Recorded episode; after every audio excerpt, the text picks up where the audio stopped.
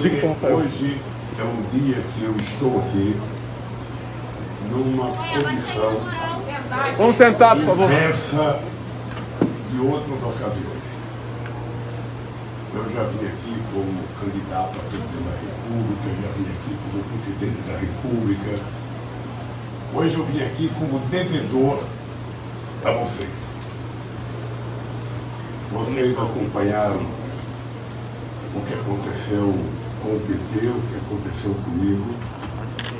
Vocês acompanharam com muita precisão a quantidade de horas a partir das sete da manhã, da meio-dia, das seis, das oito da noite, das dez, a quantidade de denúncias contra o PT, a quantidade de mentiras escrotas contadas com relação a mim. Foram horas, horas, horas e horas. A imagem, sabe, daqueles oleodutos da Petrobras simbolizando corrupção no Jornal Nacional. Eram horas, horas e horas, todo o dia, até que terminou com a minha prisão. E quando eu fui preso, eu tinha uma única disposição: provar que se existia quadrilha nesse país, era quem estava acusando, era quem estava julgando e quem estava contando mentira. Hoje, tem uma matéria interessante que foi publicada, se num blog, no jornal, que teve gente que ganhou dinheiro com fake news, sabe, transmitindo fake news sobre, sobre a Covid-19. E com Alexandre Garcia, sabe, que era da Globo e que agora está na CNN, é uma das pessoas que mais ganhou dinheiro divulgando mentiras sobre a Covid-19. E tem outro jornalista. E eu sempre tive consciência de que eu iria demonstrar quem era dono da verdade nesse país. Se eu estou aqui hoje, é por causa de vocês. Eu estou aqui porque uma parcela da população muito grande acreditou na minha inocência, acreditou na inocência do meu partido, acreditou que era possível a gente restabelecer a verdade nesse país. Hoje, aos olhos de uma grande parcela da sociedade, o Moro não é mais o Deus. Hoje, aos olhos da sociedade, os procuradores já não são as sumidades que eram. E hoje, aos olhos da sociedade, a gente percebe que nós estamos recuperando o espaço para garantir a democracia nesse país. E eu só estou aqui por causa de vocês. Porque aquela vigília que foi construída pelo povo, pelo Sem Terra, pelo sindicato, pelo PT, por outros partidos de esquerda, pelo PSOL, pelo PCB, pelo PSB, pelos estudantes, aquela vigília que perdurou na frente da Polícia Federal 200, durante, durante 580 dias foi uma coisa que eu jamais imaginei que pudesse acontecer. Jamais imaginei que as pessoas que estavam lá e as caravanas que percorreram, sabe, muitos quilômetros para chegar lá, as caravanas internacionais, criaram um fato político que aqueles que tinham me não imaginavam que pudesse acontecer no Brasil. E eu pedi essa conversa aqui para ouvir. Na verdade, eu não pedi para falar, eu pedi para ouvir, porque eu ainda não estou candidato. Tenho dito para o meu partido que a gente tem tarefas prioritárias antes da gente decidir candidatura para 2022. A gente tem que construir, sabe, o direito desse povo ser vacinado, que é a mais importante garantia que ele precisa para poder voltar à normalidade. Nós precisamos garantir que esse povo tenha um auxílio emergencial, sabe, que permita que ele viva enquanto a gente não consegue recuperar a economia, fazer esse país voltar a crescer e gerar empregos, que é dito que o povo está precisando. Nós precisamos garantir que os pequenos e médios empreendedores desse país tenham um pouco de garantia de crédito para que a economia comece a, continue funcionando, que o bar continue funcionando, que o restaurante continue funcionando, que o cabeleireiro continue funcionando. É preciso que essas pessoas tenham o mínimo de possibilidade de sobreviver para trabalhar com o maior cuidado possível. E nós precisamos garantir o direito desse país ter investimento em infraestrutura para que a gente possa sonhar em fazer esse país voltar à normalidade. Essa é a nossa prioridade. E logo em seguida a gente vai ter que discutir campanha. E quando chegar a discutir campanha, nós vamos ver quais são as pessoas que precisam e que têm condições de mudar a história desse país. E eu sou muito agradecido a vocês, porque muita gente que eu nem conhecia, muita gente que eu nem conhecia do meio de vocês, teve a coragem de colocar uma camisa no peito escrito Lula livre. E muita gente do lado de lá, que parecia ser meus amigos, não só nunca colocaram uma camisa Lula livre, como se esconderam de mim até hoje.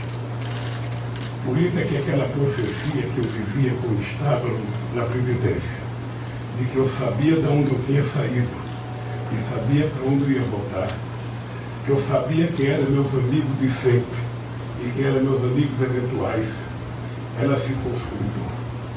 Certamente, se eu, quando estivesse na presidência da República, não tivesse durante oito anos do meu mandato, todo final do ano, e tomar café da manhã e fazer reunião com os catadores de materiais recicláveis de São Paulo, e fazer reunião com os moradores de rua de São Paulo se eu, ao invés de fazer isso, eu tivesse vindo aqui no Rio de Janeiro, naquele campo de golfe, jogar golfe com a elite brasileira, certamente eu não receberia as denúncias e nem os preconceitos que nós recebemos nesses últimos anos. O que nós sofremos foi uma tentativa de, destru de destruição.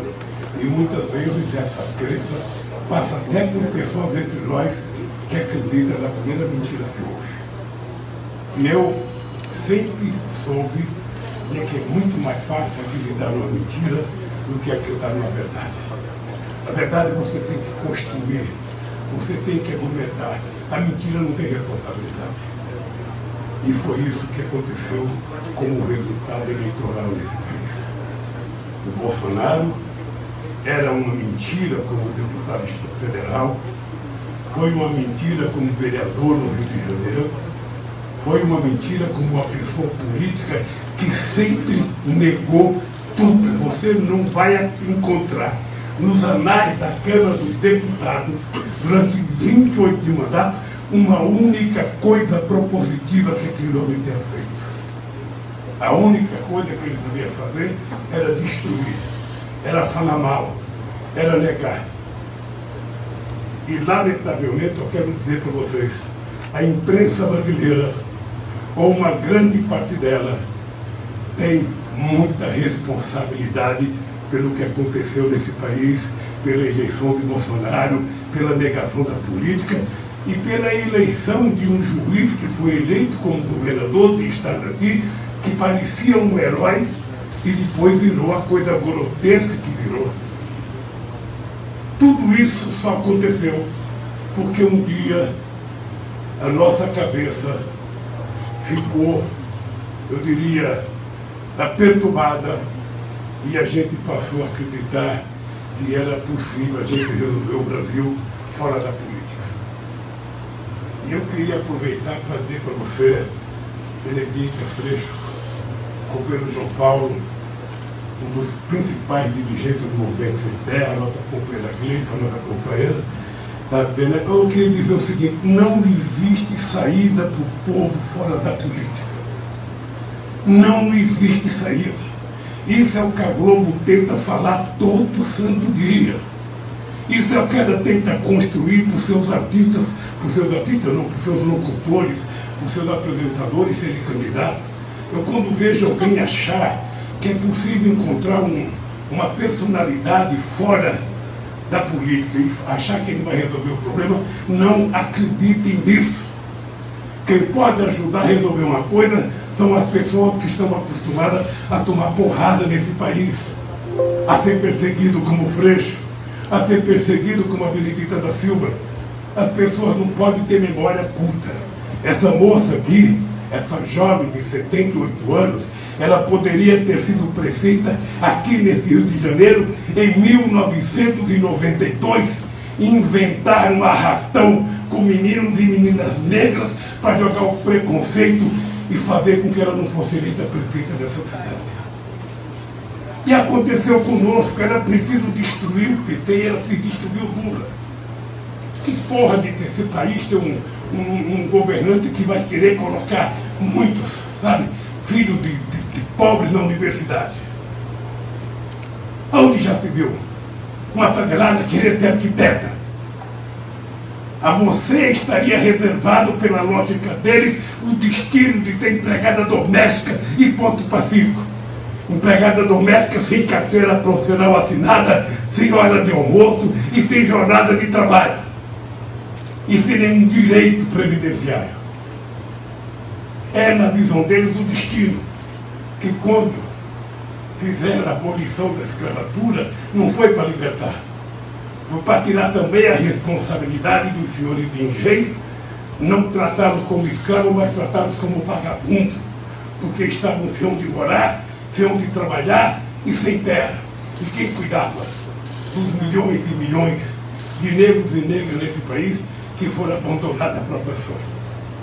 Quando a gente começa a se preocupar com isso, nós começamos a incomodar. Não se iludam. Não se iludam.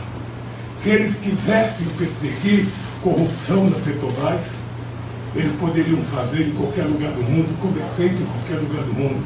Você prende o ladrão e deixa a empresa funcionando. Porque ontem, companheiros, eu fui no estaleiro lá em Niterói. E não é normal. A gente viu o que aconteceu com a indústria naval desse país, que nós tiramos do chão, colocamos 82 mil trabalhadores e ela agora está quebrando. Porque o dinheiro que era para gerar emprego aqui está gerando emprego na Coreia, está gerando emprego na China, está gerando emprego em Singapura. E ontem, nós fomos ver duas plataformas, sabe, que custou mais de um bilhão de dólares. Estão sendo cortadas para ser vendidas como sucata, porque essa foi a decisão do Pedro Parente quando assumiu a presidência da Petrobras. E eu quero que vocês saibam que eu sonhei. Eu sonhei muito profundamente grande quando descobrimos o pré-sal. Eu imaginava que a gente tinha garantido o passaporte para o futuro desse país. Eu imaginava que a gente ia criar um fundo de educação com o rodo e tirar da educação o atraso de todo o século XX, fazendo o século do futuro para a nossa juventude no século XXI. Eu imaginei com a criação do Fundo Social que a gente não ia ser vítima da doença da vaca holandesa, que é uma doença chamada em todos os países que vivem só do petróleo. O Brasil não era para ser exportador de óleo cru, nós queríamos exportar derivados. E a Petrobras não era uma empresa só de prospecção de petróleo, a Petrobras era uma empresa de investimento tecnológico no desenvolvimento desse país. Era através da Petrobras que a gente tinha uma rede incomensurável de outras empresas no ramo do gás e do óleo. Quando nós criamos a obrigatoriedade do conteúdo nacional numa plataforma, não sei se de 70% ou 75% ou 65%, a gente gerou dezenas de pequenas empresas para produzir. Eles agora acabaram o conteúdo nacional para menos de 25%. E quando nós criamos o conteúdo nacional, era para poder criar uma cadeia de outras empresas, para gerar uma cadeia de outros empregos nesse país. E significa a soberania do nosso país. Então eu fico, eu fico me perguntando o que que levou a contarem tanta mentira. Vocês pensam que é fácil um ser humano político não sair na rua com medo de ser agredido? Vocês sabem que essas denúncias que eles fazem todo santo dia na casa das pessoas, eu lembro o dia que essa moça aqui, senadora da República, reformou uma banheira no apartamento dela. Eu lembro como é que ela foi execrada pelos meios de comunicação aqui, porque pobre não pode ter nada, pobre não pode comer do bom. Eu lembro de uma vez que eu estava no avião da tarde, eu vinha da Alemanha, e o piloto muito gentil foi lá e me convidou para ir na executiva de Paulo. Eu aceitei. Afinal de contas, quem é que não quer viajar no executivo? E quando eu cheguei lá, a moça perguntou, senhor, o senhor quer de entrada é, lagosta ou caviar? Porra, eu nunca tinha comido caviar. Estava, estava que nem aquela música do Zeca Pagodinho. Eu só, só tinha ouvido falar. E eu falei, porra, hoje eu vou no caviar. Aí eu falei para você, eu quero um caviar. Aí a moça veio lá, trouxe. E aí eu ouvi ela falar para outra. É, ele diz que é representante do trabalhador, mas está comendo caviar. Aí eu levantei, fui lá e falei para a moça, senhora, senhora, a senhora tem ovo frito? Não. Então por que, que a senhora foi lá me oferecer caviar? Sabe? E, por que, comigo? E é, é assim que eles pensam a sociedade. É assim que eles pensam a sociedade. E eu, a Gleice sabe do que eu penso. E eu quero que todos os companheiros meus saibam do que eu penso.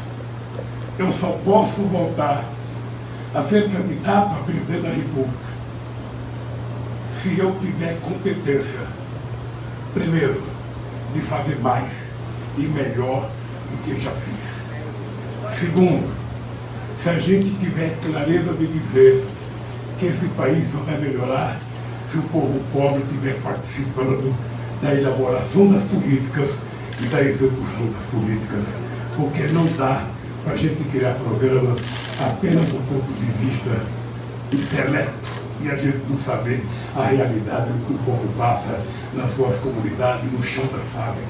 É preciso mudar a lógica. A gente não vai resolver o problema de segurança, eu falei para o Freixo, a gente não vai resolver o problema de segurança discutindo polícia. A gente vai resolver o problema de segurança na hora que a gente resolver o papel do Estado brasileiro. Quando é que o Estado vai cumprir com as suas obrigações com a sociedade? E a polícia entra como componente. Antes da polícia vem comida, vem emprego, vem cultura, vem saneamento básico, vem moradia, vem tudo que o povo tem direito. Aí a polícia entra como um componente para manter a tranquilidade, porque se a sociedade estiver trabalhando, comendo, tendo acesso à cultura, criando seus filhos decentemente, a gente já diminui muito a violência desse país. E muitas vezes a violência, quando a polícia vai, ela não vai para resolver a violência, ela vai para contribuir levando a violência também. Então nós precisamos discutir. Eu já cansei de produzir, quero que vocês saibam, como eu já fui candidato muitas vezes, já cansei de produzir programa de segurança. Sabe, não é difícil fazer um programa de segurança. Sabe, quando eu estava no Instituto de Cidadania, sabe, eu peguei o companheiro Luiz Eduardo, acho que foi, um dos companheiros mais competentes do ponto de vista de segurança, fizemos um belo de um programa, e quando ele foi trabalhar com a Benedito, o problema não é fazer um programa, é executar o programa. O problema é executar o programa. O problema é que não adianta eleger um governo de esquerda no estado do Rio ou na presidência da República. É preciso saber quantos deputados esse companheiro vai ter para ajudar a mudar. Quantos deputados federais a gente vai ter. Você percebe que a nossa luta é muito maior e a dificuldade que a gente tinha no começo dos anos 80 de lidar com o movimento, por de hip hop, lidar com o movimento funk, era porque a impressão que dava era que a política era negada. Hoje eu sou muito amigo de muita gente. E eu sou muito amigo do Mano Blau, do, do, de vários companheiros de São Paulo. Mas no começo dos anos 80 era duro. Era duro porque eles não gostavam de político e não gostavam de quem gostava de política. Então, era, era a militância era muito dura para ir nos atos políticos. Ah, hoje nós temos que dizer, o que, que temos que dizer para essas pessoas? Não adianta protestar contra a política. E eu vou dizer uma coisa para vocês, a desgraça nossa é que a gente fica protestando contra a política e quem fica fazendo política é direita. Como a gente acha que não é bom participar, a gente fica de fora e a direita assume e governa. Então eu queria dizer uma frase para vocês. Não tem importância, eu sei que não é o caso aqui, porque todo mundo que falou aqui tem muito compromisso, tem muita luta já assumida. Mas nós temos que dizer todo dia, todo dia para as pessoas, olha, se você não acredita em política, se você acha que todo mundo aqui tem defeito, se você acha que todo mundo não presta, não tem problema, é um direito seu. Agora, não fique desestimulado. E precisa de motivação para você ser a político ou político honesto que você acha que o país tem que ter. É o único jeito de mudar. Sabe, se o seu vereador não presta, troque ele. Se o seu deputado não presta, troque ele. Se o seu governador não presta, troque ele. Se o seu presidente não presta, troque ele. Mas não invente. Vocês têm que escolher entre vocês quem é que pode representar. Eu uma vez descobri, teve um companheiro que falou aqui que eu esqueço, eu falou aqui, eu descobri uma frase que é o seguinte, nós cansamos sabe, de votar nos outros, agora queremos votar em nós. Eu, em 1979, eu cansei de ir para o palanque bater palma e resolvi criar um partido político.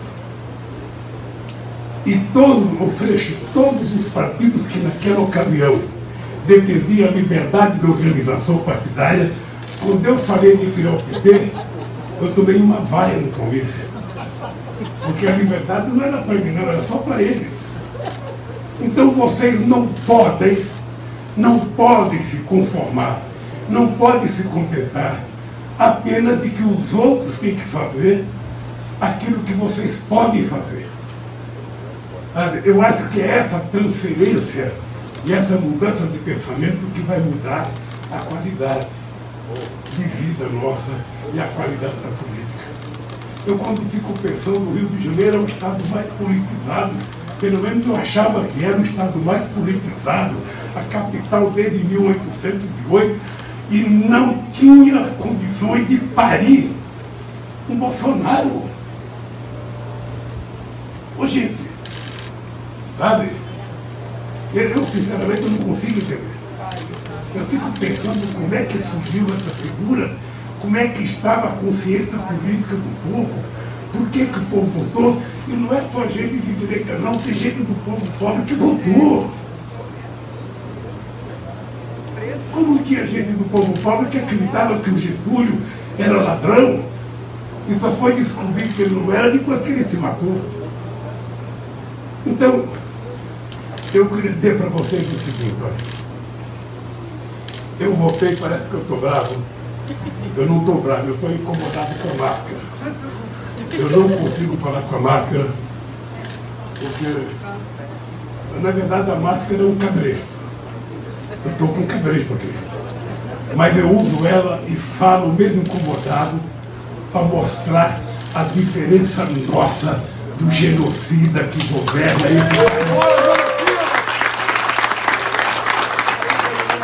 uso ela para mostrar que usar máscara é um dos componentes de uma das necessidades que a humanidade tem de escapar do Covid-19. O ideal é que a gente tome vacina e fique todo mundo imunizado. Mas enquanto não vier a vacina, nós temos que usar máscara, nós temos que usar álcool gel na mão, nós temos que lavar a mão, nós temos que evitar muitas concentrações. Eu acho que já estamos até com gente demais aqui, mas não tem como também. Mas eu quero dizer para vocês o seguinte, companheiros. Essa reunião é para dizer para vocês o seguinte. Não reclamem do que não tem. Não reclamem do que falta. Vamos construir. Vamos construir. Não adianta dizer, ah, mas o programa do PT em 2002, o programa de drogas do PT não foi bom. Faça o novo. E vamos permitir que a gente não faça o erro. Porque nós temos que ter em conta o seguinte, no meu governo, nós fizemos 74 conferências nacionais para deliberar todas as políticas públicas que nós colocamos, sabe, no nosso governo. E deve ter havido erro. Eu ligo, por exemplo, da briga do movimento negro, eu ligo da briga para aprovar o Estatuto da Igualdade Racial. Sabe, eu lembro, sabe? Eu sei de quantas andanças pelo Brasil eu via dez companheiros eu achava que a Benedita era a maior líder do movimento negro do Brasil e de repente eu ia à reunião, não era não. A Bené pensa assim, mas eu não penso. Sabe, eu. Então, o que é importante que vocês saibam é que ninguém tem a varinha mágica para fazer as coisas tudo certinho. Ninguém tem um poder de ter a garrafinha que o gênio está lá dentro para fazer as coisas. Eu não quero prometer isso. O que eu quero é o seguinte, é que esse país não pode ser mais construído pelos de cima. Esse país precisa ser construído uma vez na vida pelos de baixo. E se os de cima estão incomodados, porque vocês subiram um degrau na escala social desse país, nós temos que dizer para eles eu subi e gostei. E quero subir o segundo degrau. Quero subir o terceiro degrau. Porque a meta de evolução da qualidade de vida de cada um de nós tem que ser infinita. Quanto mais a gente tem, mais a gente quer. Se a gente comer um filé, a gente vai querer comer um, uma picanha. Se a gente tomou uma cervejinha, para quem gosta, obviamente, vai querer uma segunda. E eu quero dizer para vocês, se decidir, quando for o tempo certo de candidatura, eu quero dizer para vocês, você candidato, derrubar o Bolsonaro, ganhar a eleição dele, ele pode até correr, não ter coragem de lá para colocar a faixa. Mas quem vai colocar a faixa vai ser o povo brasileiro, porque é o povo que vai derrotar. Não venha, não venha com violência que nós não aceitamos violência. Não venha com jogo rasteiro, que nós não vamos fazer jogo rasteiro. Não venha com mentira, que nós vamos discutir a verdade. Não venha com mentira. Nós não vamos entrar na indústria do fake news. Não vamos. Nem para ganhar o governo do Rio, nem para ganhar uma cidade, nem para ganhar a vida da República. Porque quem ganha mentindo vai governar mentindo por eles estão e nós não temos o direito de mentir para a sociedade brasileira. Por isso, companheiros, é o seguinte, a partir de agora começa a se preparar. Cada um de vocês que tem críticas daquilo que não foi feito, ou que pensam que precisa ser feito, coloque no papel. Porque nós vamos organizar, vamos organizar esse país, vamos organizar muitas, muitas atividades. Eu acho que a gente deveria voltar a fazer conferências, nem sempre a gente tem recurso para isso, para fazer conferência para discutir outra vez todas as políticas públicas. A cabeça da geração de vocês não é a cabeça da geração da favela de 2002. Não é a mesma cabeça. Sabe? Houve uma evolução muito grande. Antigamente era mais difícil achar uma menina ou um menino com diploma universitário na favela. Hoje já acha, e bastante. Então vamos colocar essa evolução que teve na periferia desse país, no campo desse país, para a gente reconstruir o modelo de Brasil que nós temos que construir daqui para frente. Porque não dá para ser candidato para repetir apenas a mesma coisa. Tá? Uma Hoje é tempo de namorar. Mas uma mulher, uma mulher não separa do marido dela que não presta para casar com igual, ela quer o melhor. Sabe? Ela quer o melhor. Ela quer um cara que seja digno do respeito. Sabe? Então, se vocês querem ajudar a derrubar o Bolsonaro, nós temos que escolher um candidato melhor. E se esse candidato melhor tiver que ser Lula, façam ele ser melhor a partir da participação de vocês. Não esperem, não esperem que eu tenha as qualidades, não esperem que eu tenha as qualidades que vocês pensam que eu tenho.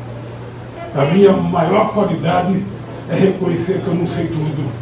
E se eu não sei, eu tenho que pedir para quem sabe, e quem sabe são vocês que vivem o dia a dia da sobrevivência desse país.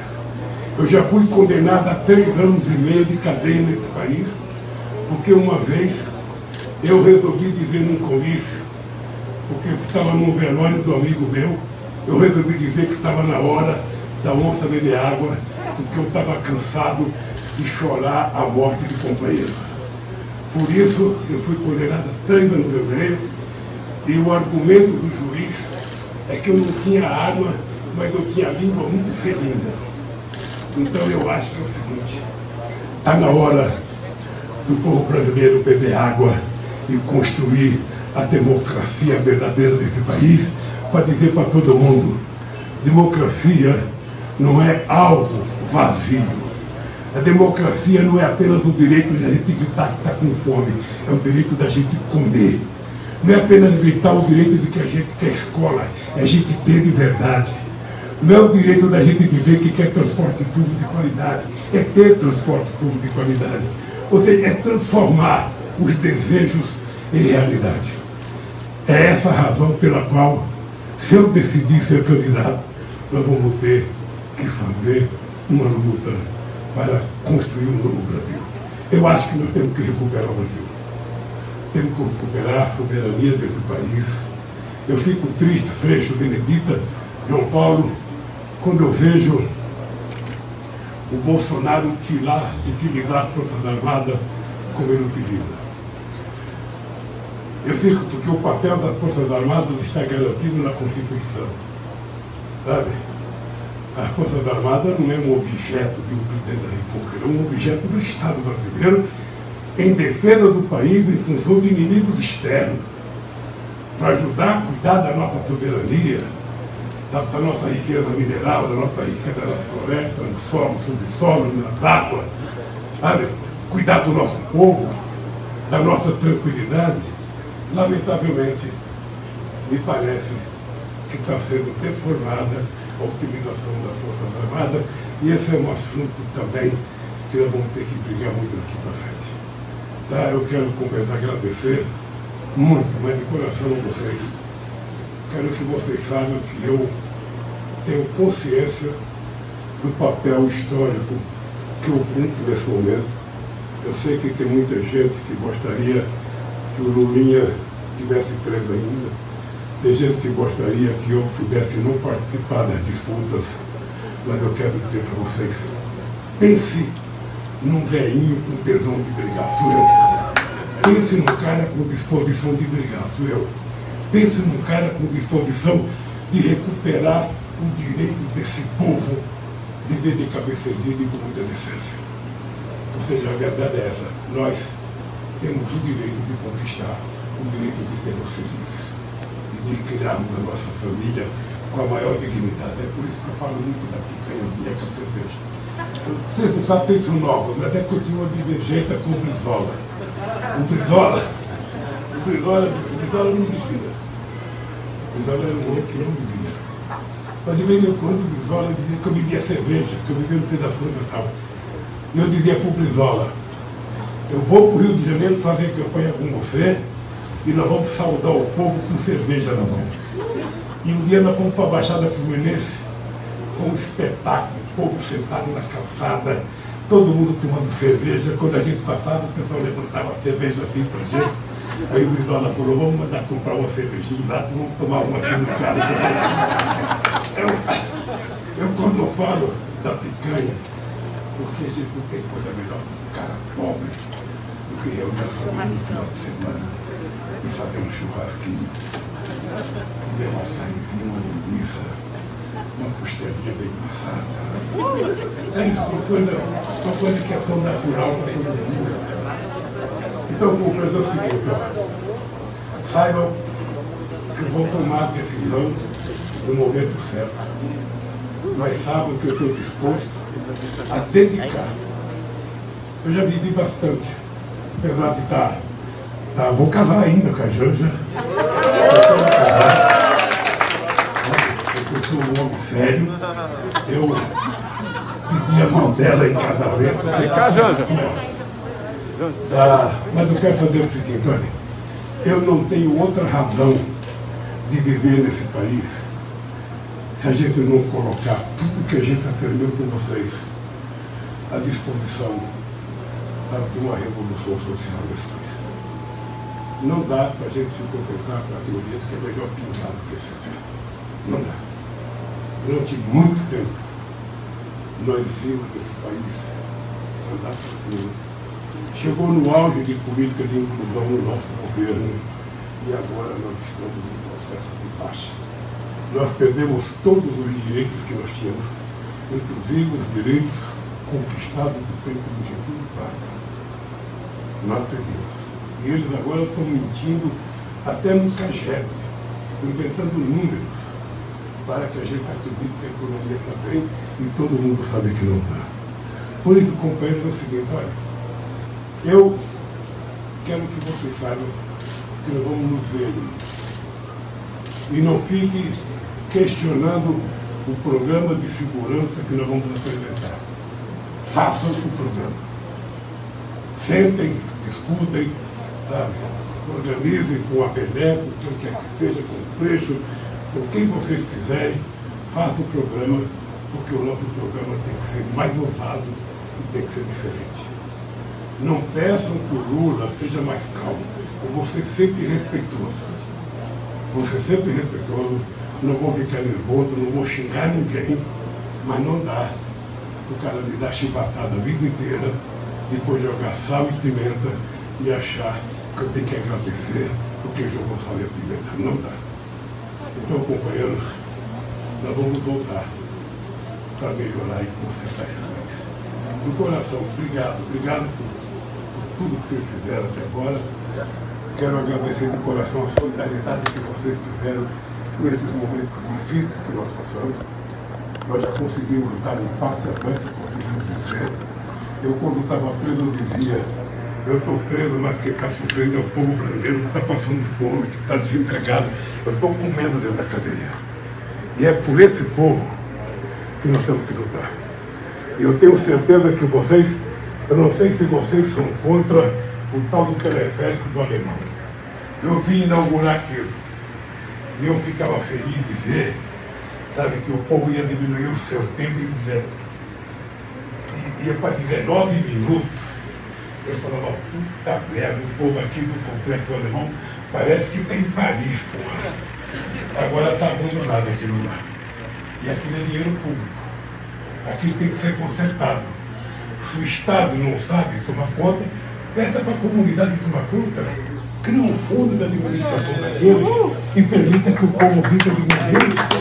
É isso que tem que ser feito, que não pode ficar parado. Aí o povo voltando a andar a pé. Então, gente, eu quero que vocês saibam que o meu sonho não é a gente voltar para ganhar o Brasil, é para ganhar o Brasil, para ganhar o Rio de Janeiro e para ganhar muitos outros estados.